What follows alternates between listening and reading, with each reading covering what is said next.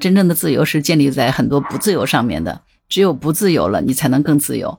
你好，我是木兰，欢迎收听订阅当户知。很多人现在买房子啊，都说宁可热也要买顶楼，为什么呢？因为楼上没人，这样住着安静。所以呢，现在住宅的噪音影响啊，还是比较干扰我们的生活的。今天在网上看到一条新闻，说上海有一个音乐老师天天弹钢琴，每天超过十个小时，邻居们拉锯了整整三年，最终法院判了。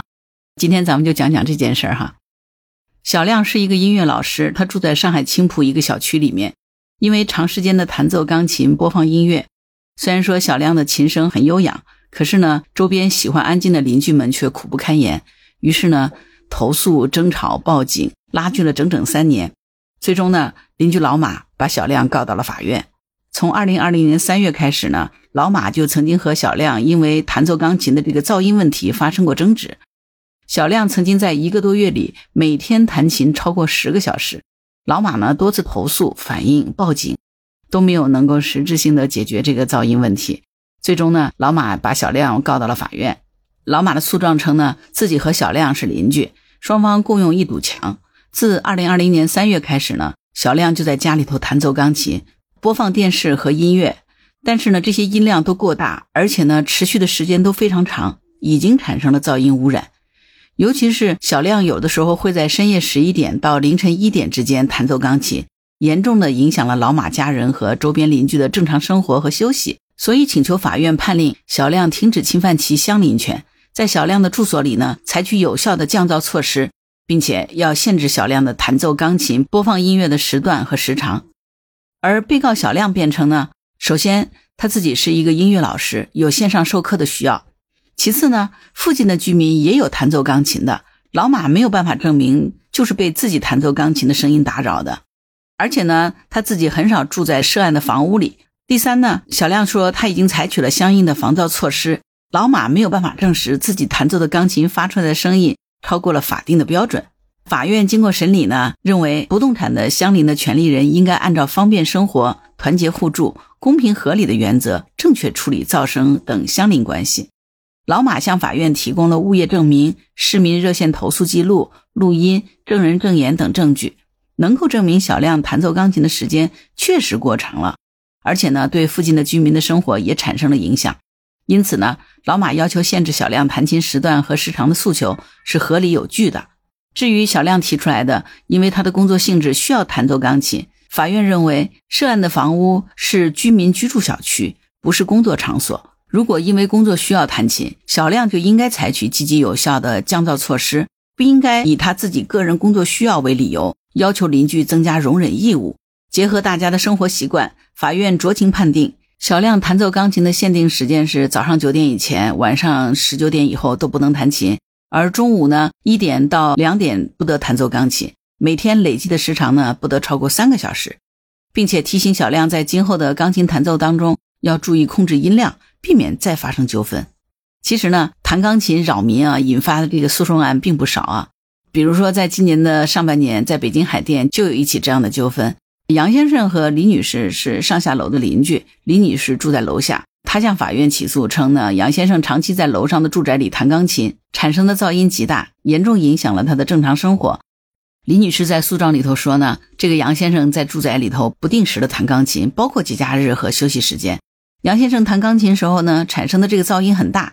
李女士使用分贝测试仪测量以后显示呢，杨先生在弹钢琴时所产生的这个噪音最高可以达到五十分贝以上，因此呢，就要求法院判定杨先生要采取降音降噪措施。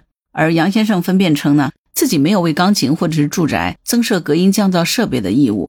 而李女士提交的证据呢，不能证明他们的家庭成员弹钢琴的声音是噪音。李女士测量的数值表明呢，自己家人是上午十一点、下午五点在弹钢琴，这不是在休息时间弹钢琴，所以呢，判定声音是不是超过了标准，应当委托专业的机构鉴定。而李女士提供的这个证据呢，是没有办法来证明弹钢琴的声音超过了国家标准，所以呢，她认为自己家里人弹钢琴没有影响李女士的生活。这个案子在审理的过程当中呢，法院多次组织双方就弹琴的时间、时长进行调解。双方也对于周一至周五的弹琴时间时长初步的达成了一致，但是呢，因为周末是否可以空余一整天不弹琴，没有办法协调一致，导致协调未果。而李女士呢，也曾经申请噪音鉴定，后来呢撤回了申请。法院通过审理认为呢，李女士主张杨先生家里头弹钢琴产生的这个噪音影响了她的生活，应当提供相应的证据。但是呢，李女士仅提供了自行测量的噪音分贝，而杨先生呢对此又不予认可。李女士提出噪音鉴定，但又撤回了。在没有专业噪音鉴定检测机构对此作出认定的情况下呢，对于李女士的诉讼请求，法院不予支持。法院呢最终判决驳回了李女士的全部诉请。判决之后呢，双方也都没有上诉啊。现在这个判决已经生效了。你发现了没有？在这两起案子里，上海这起呢原告赢了，北京这起呢法院驳回了原告的起诉。这里头有一个挺关键的点啊，这个关键点是什么呢？就是这个噪音的取证。我们说去法院打官司啊，很重要的一点啊，你要有证据啊。这两个案子之所以有不同的一个结果啊，很重要的一点就是对于噪音取证这件事儿，两个法院的认定是不同的。在法院打官司，法官呢之所以能够判决，不是靠大家的说辞哈，靠的还是证据。你如何能够提供证据来证明你的诉求是正确的？希望法官能够支持你。说一千道一万哈，还是要看你的证据提交的充不充分，是不是能够被法院所采信。那今天咱们就科普一下哈，如何对噪音扰民进行取证呢？根据咱们国家社会生活环境噪声排放标准的规定啊，居民区的噪声标准呢，应该控制在五十分贝以下，超过这个标准的音量就属于噪音扰民了。如何对噪音扰民进行取证呢？第一呢，是可以对噪音进行直接的录音录像。当然，如果你要是去录音的话，你尽可能贴近噪音源啊，离得远，那个声音肯定就小了嘛，对吧？第二呢，可以请物业出具证明。第三呢，在交涉的过程当中，可以对双方的对话进行录音。这个录音的目的啊，就是为了固定对方承认制造噪音的这个证据。第四呢，找到有资质的单位进行噪音监测，根据社会生活环境噪声排放标准规定，要证明其超标，那么就可以对他进行起诉了。我们人是一个群居动物啊，尤其是在城市里面呢，大家也都是一个群居生活哈，都生活在居民小区里。